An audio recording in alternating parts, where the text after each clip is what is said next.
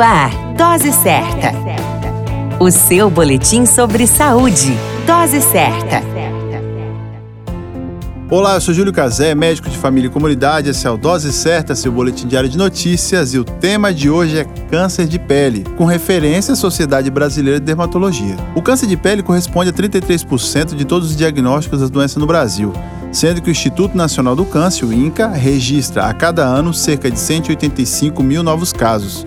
O tipo mais comum, o câncer de pele não melanoma, tem letalidade baixa, porém seus números são muito altos. A doença é provocada pelo crescimento anormal e descontrolado das células que compõem a pele. Essas células se dispõem formando camadas de acordo com o que forem afetadas e são definidos diferentes tipos de câncer. Os mais comuns são os carcinomas basocelulares e os espinos celulares, responsável por 177 mil novos casos da doença por ano.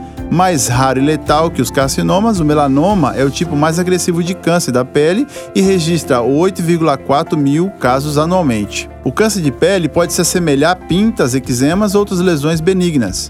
Assim, conhecer bem a pele e saber em quais regiões existem pintas faz toda a diferença na hora de detectar qualquer irregularidade.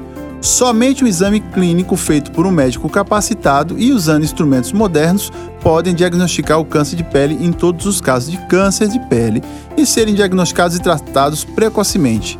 E uma boa proteção pode também salvar vidas. Cuide da sua pele e cuide da sua saúde. A qualquer momento retornamos com mais informações. Esse é o Dose Certa, seu boletim diário de notícias. Eu sou Júlio Cazé, médico de família e comunidade.